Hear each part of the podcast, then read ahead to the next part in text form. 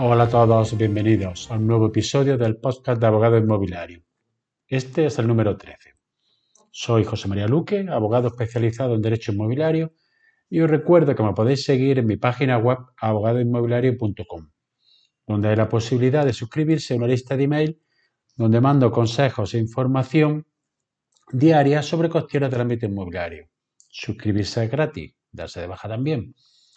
Los episodios de este podcast tratan normalmente sobre temas diversos de la actualidad inmobiliaria, fiscalidad, arrendamiento, comunidad de propietarios, etc. Y algunos son episodios sobre temas monográficos. En el episodio de hoy voy a realizar uno de estos episodios que denomino monográfico y que va a tratar sobre los arrendamientos rústicos.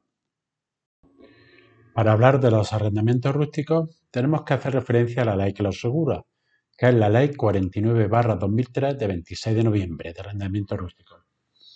En ella define qué son los arrendamientos rústicos. Se consideran aquellos contratos mediante los cuales se cede temporalmente una o varias fincas o parte de ellas para su aprovechamiento agrícola, ganadero o forestal a cambio de un precio o renta. Estos contratos se rigen por lo expresamente acordado por las partes, siempre que no se opongan a esta ley y supletoriamente se regirán por el Código Civil y en su defecto por los usos y costumbres que les sean aplicables, que tienen gran importancia ya que dependiendo de la zona en la que nos encontremos, las los usos y costumbres son distintos en el ámbito rústico. Una modalidad del contrato de arrendamiento rústicos es el contrato de arrendamiento de explotación, que es que, que se entiende cuando está constituida con anterioridad o al concertar el contrato, cuando sea objeto del mismo en el conjunto de sus elementos, considerado como una unidad orgánica y siempre que lo hagan costar las partes expresamente acompañando el correspondiente inventario. También hay que incluir dentro de los contratos de arrendamiento, bien sea de explotaciones o de arrendamientos de finca, los derechos de producción agrícola y otros derechos inherentes a las fincas o a las explotaciones. Pero en el ámbito rústico hay una serie de contratos que no se consideran como arrendamiento rústico, que son los contratos de recolección de cosecha a cambio de una parte de los productos, ni en general los de realización de alguna faena agrícola claramente individualizada, aunque se retribuya o compense con, con una participación en los productos o con algún aprovechamiento singular. También están exceptuados de esta ley los arrendamientos que por su índole sean solo de temporada, es decir, inferior al año agrícola. Los arrendamientos de tierras labradas preparadas por cuenta del propietario para la siembra o para la plantación a la que específicamente se refiere el contrato. Los que tengan por objeto fincas adquiridas por causa de utilidad pública o de interés social, también los que tengan como objeto principal el aprovechamiento de rastrojeras, pastos secundarios, montoneras y en general aprovechamiento de carácter secundario. Tampoco se incluye aquellos aprovechamientos encaminados a semillar o mejorar barbechos ni aquellos destinados a la explotación cinegética, es decir, a la caza. Son excluidos también de esta ley las explotaciones ganaderas de tipo industrial o locales o terrenos dedicados exclusivamente a la estabulación del ganado. Y, por último, una normativa general es cualquier otra actividad diferente al agrícola, ganadero o forestal. Hay que también en algunas zonas muy importantes los, bienes comunales. Estos arrendamientos son propios de las corporaciones locales y montes vecinales en mano común, que se regirán, en este caso, por sin normas específicas. Será asimismo de la aplicación la ley de arrendamiento urbano o el arrendamiento urbano por propia lógica. Y también aquellas fincas en las que concurran algunas de las siguientes circunstancias. Que conforme a la legislación específica el suelo sea urbano o urbanizable. También aquellos suelos que sean accesorios de edificios de explotaciones ajenas al destino rústico, siempre que el rendimiento distinto del rústico sea superior en más del doble a esta. En el apartado de las partes contratantes del contrato hay que decir que podrán celebrarse arrendamientos rústicos entre personas físicas o jurídicas. Dentro de las personas físicas tiene gran importancia la figura del agricultor profesional. A los efectos de la ley, es quien obtenga unos ingresos brutos anuales procedentes de la actividad agraria superiores al duplo del indicador público de renta de efectos múltiples, conocido como IPREM, y cuya dedicación directa y personal a la actividad agrícola suponga al menos el 25% de su trabajo. En todo caso, también pueden ser partes contratantes los arrendamientos rústicos, las cooperativas agrarias, cooperativas de explotación comunitaria de la tierra, sociedades de transformación y comunidades de bienes, y cualquier otra persona jurídica, sea civil, mercantil o laboral. En cuanto a la forma que debe de tener el contrato, es decir, el requisito formal, es que debe de constar por escrito. En cualquier momento, las partes podrán compelerse a formalizarse un documento público, cuyos gastos serán de cuenta del solicitante. A falta de pacto entre las partes, salvo prueba en contrario, se presumirá la existencia de arrendamiento siempre que el arrendatario esté en posesión de la finca y no el importe de la y si no costase el importe de la renta, esta será equivalente a la de mercado en esa zona o comarca. En caso de transmisión de una finca rústica, se debe de hacer constar la circunstancia de si ésta se encuentra o no arrendada, como condición para suscripción en el registro de la propiedad. Por otro lado, los arrendamientos de explotación, por su propia naturaleza, deben de ir acompañados de un inventario de los diversos elementos que integran la explotación, así como del estado de conservación en los que recibe el arrendatario y cuántas circunstancias sean necesarias para el adecuado desenvolvimiento del contrato. La duración de los contratos. Los arrendamientos rústicos tendrán una duración mínima de cinco años y es nula y se tendrá por no puesta toda cláusula del contrato por la que las partes estipule una duración menor. Tal como hemos expresado, el contrato tendrá como duración mínima cinco años, pero también puede tener una duración mayor si así lo establecen las partes en su contrato.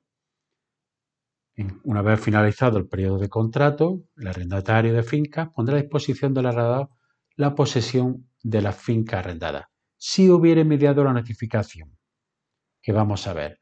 El arrendador deberá notificar la finca deberá notificar al término del plazo contractual la intención de recuperar la finca al arrendatario, con un año de antelación.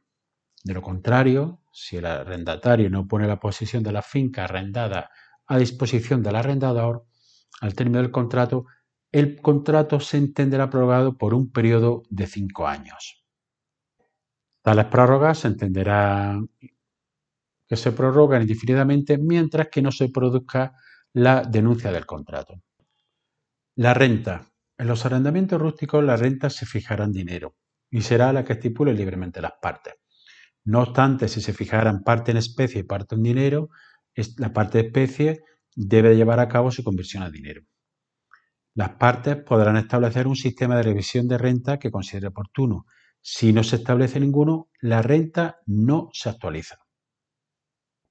Uno de los aspectos más controvertidos y que pueden dar lugar a mayores problemas en el contrato de arrendamiento rústico es el tema de los gastos y mejoras. Como principio general, la ley establece que el arrendador y el arrendatario están obligados a permitir la realización de las obras, reparaciones y mejoras que deba o pueda realizarse la otra parte contratante. Las reparaciones y mejoras se realizarán en la época del año y en la forma que menos perturben, salvo que no puedan diferirse.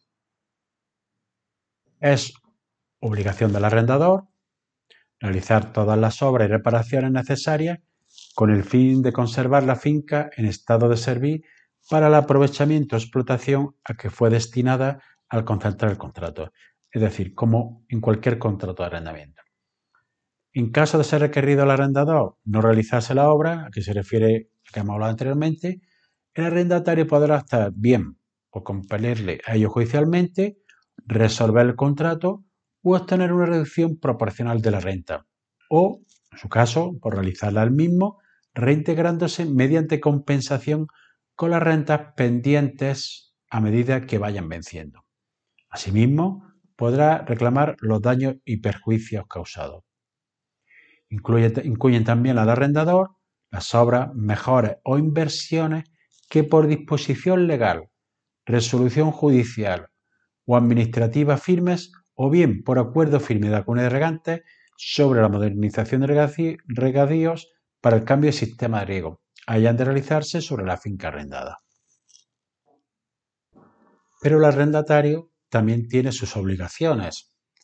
En este caso, tiene que efectuar las reparaciones, mejoras e inversiones que sean propias del empresario agrario en el desempeño normal de su actividad y las que le vengan impuestas por disposición legal o por resolución judicial o administrativa firmes, o por acuerdo firme de la comunidad de regantes relativa a la mejora del regardío, siempre que ésta corresponda a la actividad del empresario.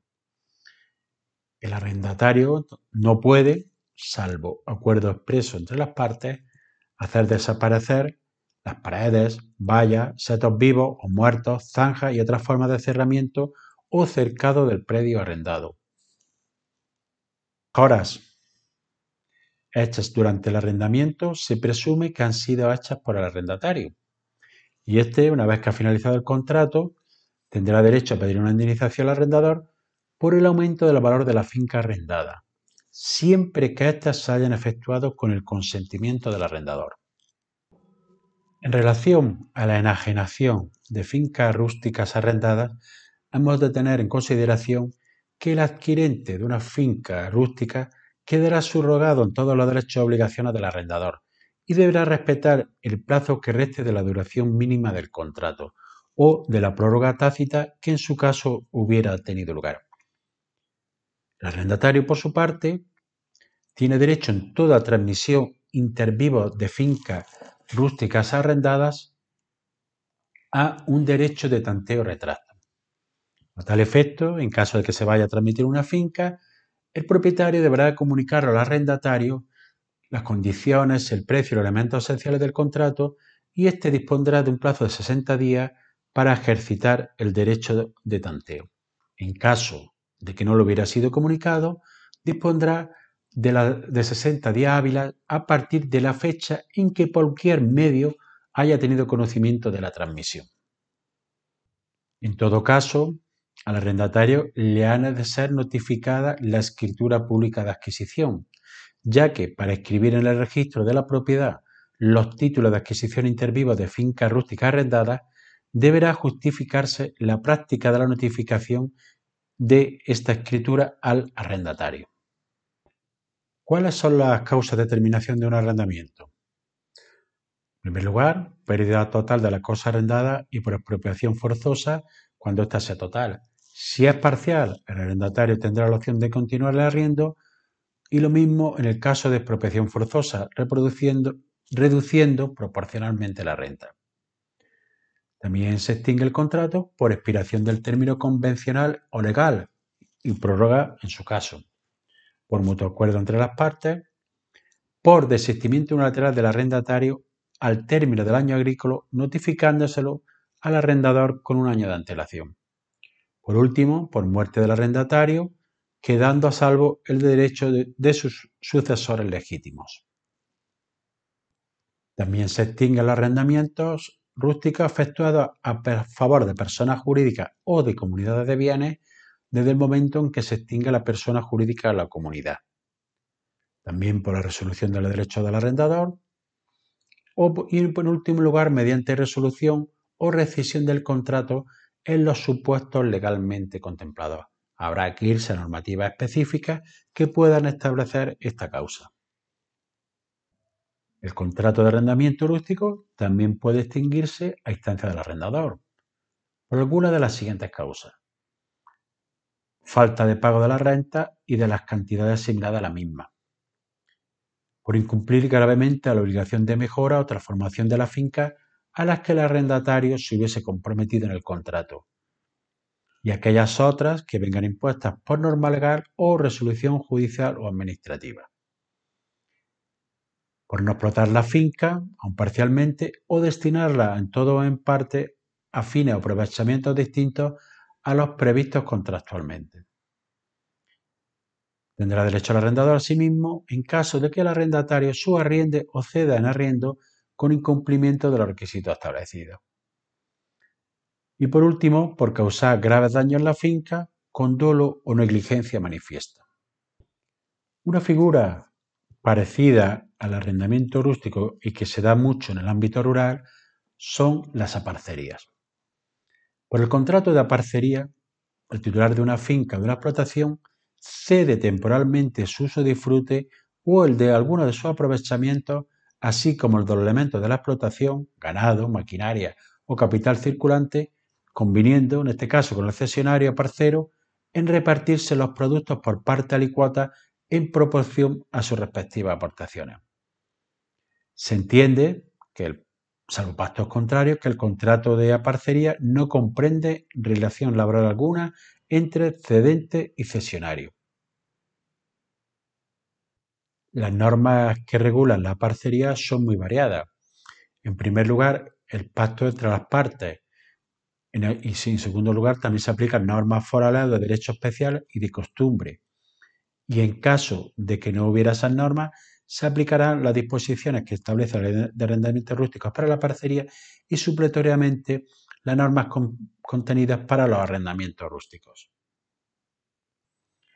La duración del contrato de parcería será libremente pactada y en defecto de pacto se estimará que es de un año agrícola, teniéndose prorrogado por periodo de un año en los mismos términos que para los arrendamientos rústicos. En caso de haber establecido la parcería para la realización de un cultivo determinado y siempre que el cultivo tenga una duración superior a un año, el plazo mínimo del contrato será el tiempo necesario para completar una rotación o ciclo de cultivo. Y así llegamos al final del episodio de hoy. Espero que te haya sido de utilidad para ampliar tu conocimiento en el ámbito inmobiliario, en este caso en, el del arrendamiento rústico. Si quieres que este episodio llegue a más personas, puedes compartir el enlace del episodio o darle una valoración positiva en la aplicación que utilizas para escuchar el podcast. Recuerda que me puedes seguir en abogadoinmobiliario.com. Gracias por escuchar nos vemos en el siguiente episodio y que tengas una excelente semana.